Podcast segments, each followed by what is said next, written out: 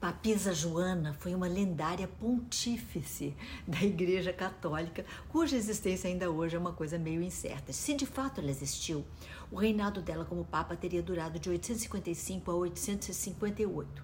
Ela era conhecida como Papa João VIII.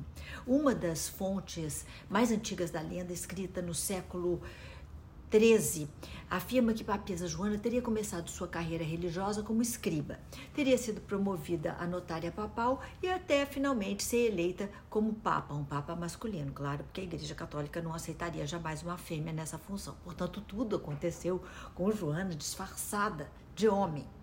Ao que se conta, durante a época das eleições papais, Joana já estaria grávida e o disfarce teria sido desmascarado da pior maneira possível com ela, ele, né, dando a luz no meio da rua durante uma procissão.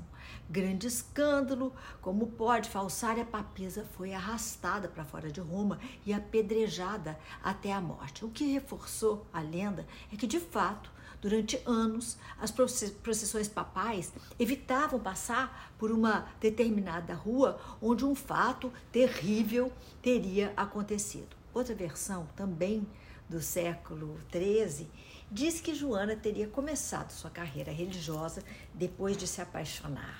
Ah, por um monge beneditino e disfarçada de homem, porque era só assim mesmo que as mulheres conseguiam fazer as coisas, acompanhou o monge por anos e aprofundou o seu conhecimento e fé. Anos se passaram e ela teria se mudado para Roma e virado cardeal e papa. O final da história, no entanto, é o mesmo: gravidez pelo monge amante, desonra e apedrejamento. Poucas são as fontes que dizem que Joana teve morte por causas naturais e algumas alegam que ela teria morrido por complicações no parto. Fato é que, com o passar do tempo, olha só, a história da papisa Joana tomou tanta força que passou a ser reconhecida como verdade pela própria igreja durante o século XV. E um busto dela, travestida, é incrível, né? Mas o maior travestido da história foi o Papa. Então, chegou a ser, esse busto chegou a ser exposto é, ao lado de outros pontífices na Catedral de Siena. E isso aconteceu.